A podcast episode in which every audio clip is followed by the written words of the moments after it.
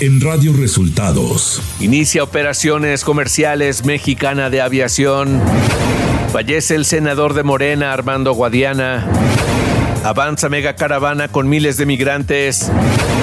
Esto y más en las noticias de hoy.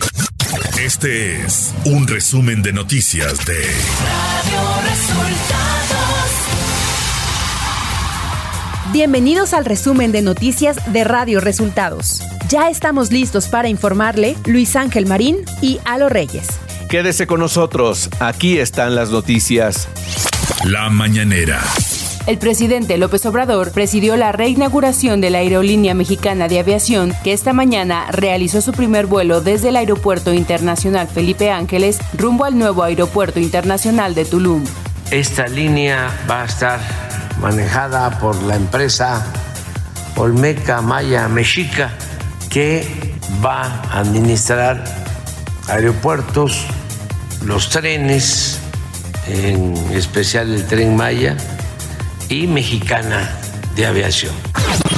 Mexicana de Aviación comienza operaciones con 10 aeronaves y tendrá como base de operaciones el AIFA, desde donde volará a 14 destinos, detalló el general José Gerardo Vega Rivera, director de la empresa Olmeca Maya Mexica. La aerolínea realizará operaciones desde el Aeropuerto Internacional Felipe Ángeles hacia 14 destinos del país, ubicados en los estados de Baja California, Campeche, Chiapas, Guerrero, Jalisco, Nuevo León, Quintana Roo, Sinaloa, Tabasco, Tamaulipas y Yucatán.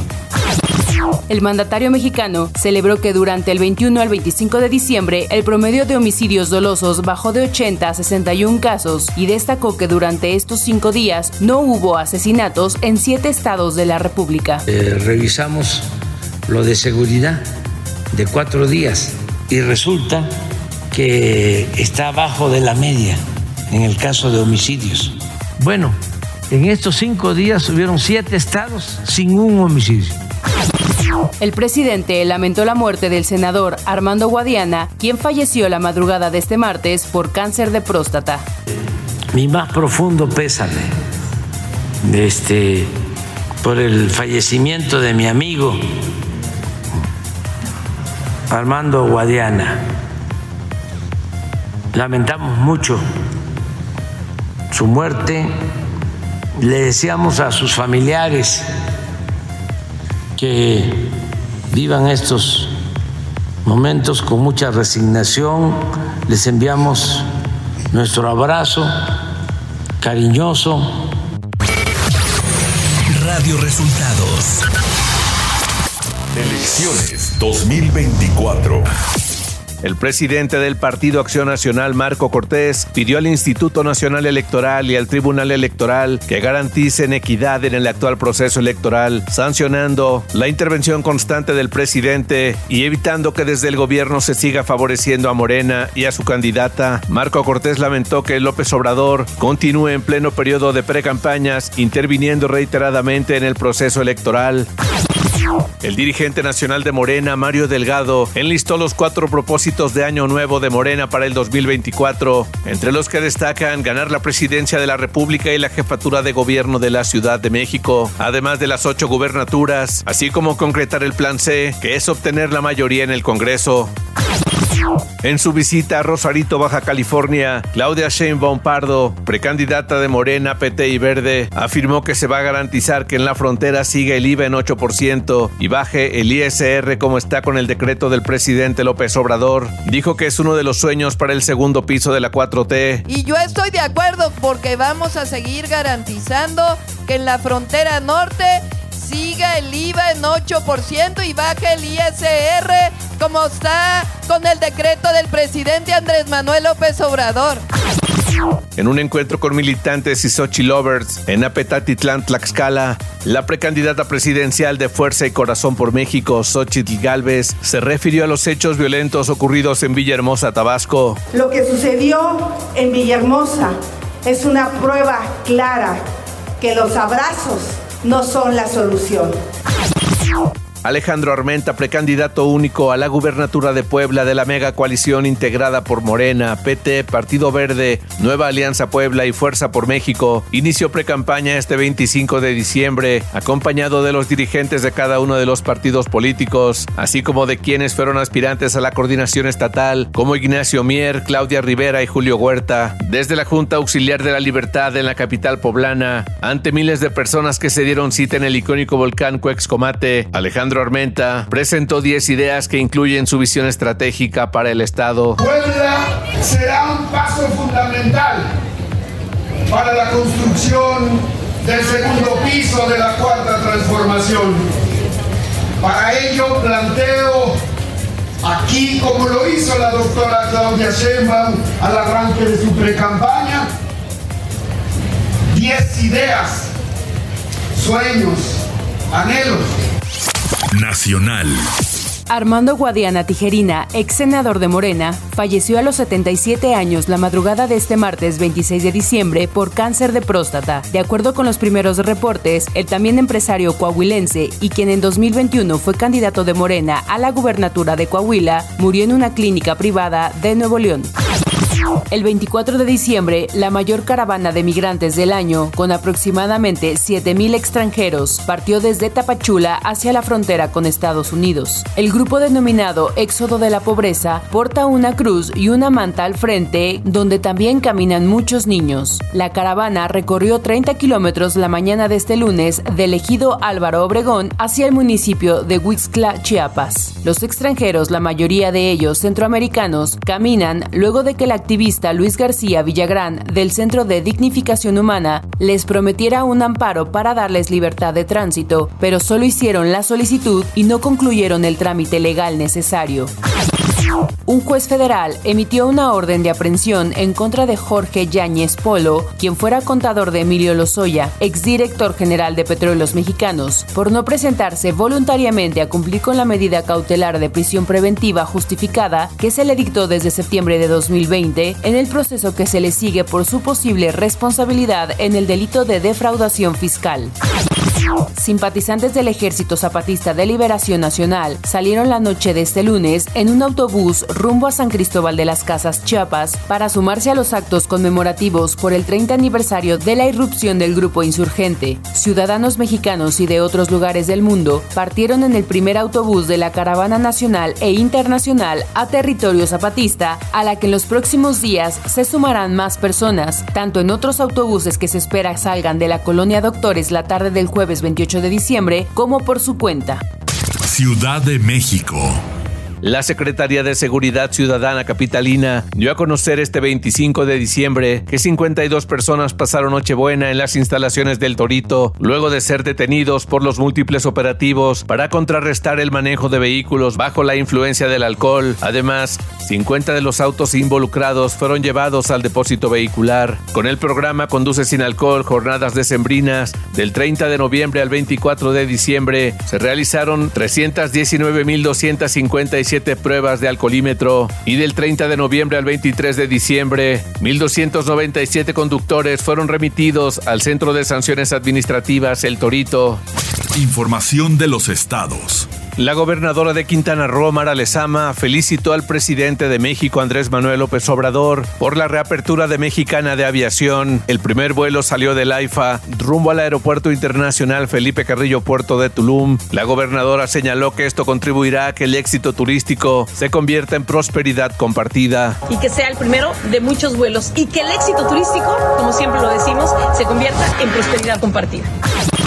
El pasado 22 de diciembre, la capital de Tabasco vivió momentos de terror tras un tiroteo en el fraccionamiento campestre y el incendio provocado de más de una decena de vehículos de carga. Las primeras versiones señalaban que se trató de un ataque dirigido al secretario de Seguridad, Hernán Bermúdez de Requena. Sin embargo, el vocero del Estado desmintió la información. Y luego de que la noche del sábado 23 de diciembre circularon videos en los que muestra a clientes y vendedores del mercado esconderse de la supuesta balacera, el gobernador de Tabasco, Carlos Manuel Merino Campos, aseguró que los hechos suscitados en el mercado de José María Pino Suárez en Villahermosa fueron tergiversados por personas sin escrúpulos. La Secretaría de Seguridad y Protección Ciudadana registró durante esta Nochebuena el homicidio de 65 personas en su informe diario. El Estado de México y Michoacán fueron los lugares con más asesinatos este 24 de diciembre en vísperas de Navidad con 8 casos en cada uno. Le sigue Chihuahua con 6, Guerrero con 5 y Guanajuato y Nuevo León con 4, mientras que la Ciudad de México registró 3 homicidios al igual que Sonora, Tabasco y Veracruz. Los datos del informe corresponden a las cifras de fiscalías estatales y dependencias de seguridad federales. Un incendio en un puesto de pirotecnia se registró esta Navidad en el mercado Modesto Escalona, municipio de Río Blanco, ubicado en la región de las altas montañas de la zona centro del estado de Veracruz. Los hechos ocurrieron a las 17.35 horas de este lunes 25 de diciembre, donde fuerzas de tarea locales y estatales atendieron y controlaron el siniestro ocurrido en la zona centro de la cabecera municipal. La secretaria de Protección Civil, Guadalupe Osorno Maldonado, informó que se vieron afectados un expendio de pirotecnia y uno de gelatinas. Las playas, tamarindos y papagayos del puerto de Acapulco registraron este 25 de diciembre una abundante afluencia de turistas, lo que representó en estos centros recreativos una especie de renacimiento tras la devastación que dejó el huracán Otis, en el que bañistas, turistas y residentes aprovecharon el receso para nadar en las tranquilas olas de la bahía. Por su parte, la Cámara Nacional de Comercio y Servicios Turísticos en Guerrero reportó que la ocupación hotelera fue menor al 5% en Navidad, pero esperan que para la celebración de fin de año la situación pueda mejorar. El conocido luchador exótico Bella de París fue ultimado a balazos por dos hombres en momentos que se encontraba trabajando al interior de su estética en la ciudad de León, Guanajuato, el pasado jueves 21 de diciembre. Esto de acuerdo con información dada a conocer por el diario El Gráfico. Economía. Pemex dio a conocer que durante el mes de noviembre la elaboración de petrolíferos tuvo una caída de 15.6% en el onceavo mes de este año, con un promedio de 844 mil barriles diarios contra un millón conseguido durante noviembre de 2022. La producción de gasolinas reportó un retroceso de 29% anual en noviembre, con un promedio de 222.400 barriles al día, mientras que en gas licuado, Pemex tuvo un ligero incremento con 109.200 barriles contra 100.000 reportados en el mismo mes de 2022. Clima.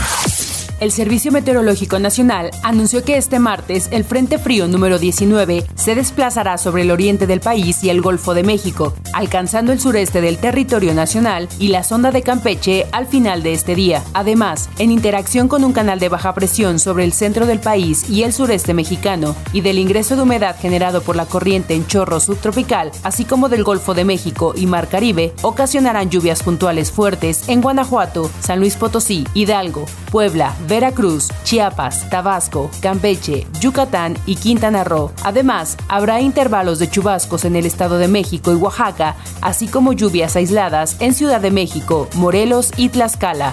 La masa de aire frío asociada al frente ocasionará evento de norte moderado con rachas de 30 a 50 kilómetros por hora en el litoral de Tamaulipas. A su vez, desde la noche de este día y hasta el amanecer del miércoles, se prevé la posible caída de nieve o aguanieve en las cimas montañosas del centro y oriente del país, como el Nevado de Toluca, el Popocatépetl, Iztaccíhuatl, Sierra Negra, Pico de Orizaba y Cofre de Perote. Radio Resultados Internacional.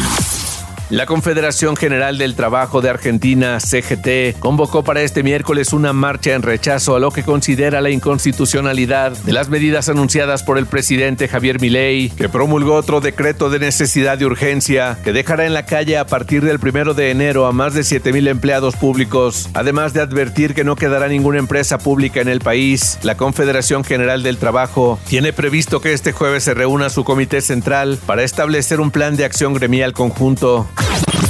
El Papa Francisco, en su mensaje del día de Navidad, el Papa Francisco instó a un alto al fuego y emitió una súplica por el fin de la guerra entre Israel y Hamas. Su santidad pidió rezar por la paz en Palestina e Israel, describiéndola como un viaje sin rumbo, una derrota sin vencedores y una locura inexcusable. El grupo Hamas y sus aliados de la yihad islámica rechazaron este lunes el plan de paz egipcio que proponía que estos grupos abandonaran el poder en Gaza a cambio de un alto al fuego permanente. Fuentes egipcias aseguraron que los palestinos rechazaron hacer más concesiones que la posible liberación de más rehenes. Y hasta aquí las noticias en el resumen de Radio Resultados. Hemos informado para ustedes Luis Ángel Marín y Alo Reyes. Radio Resultados.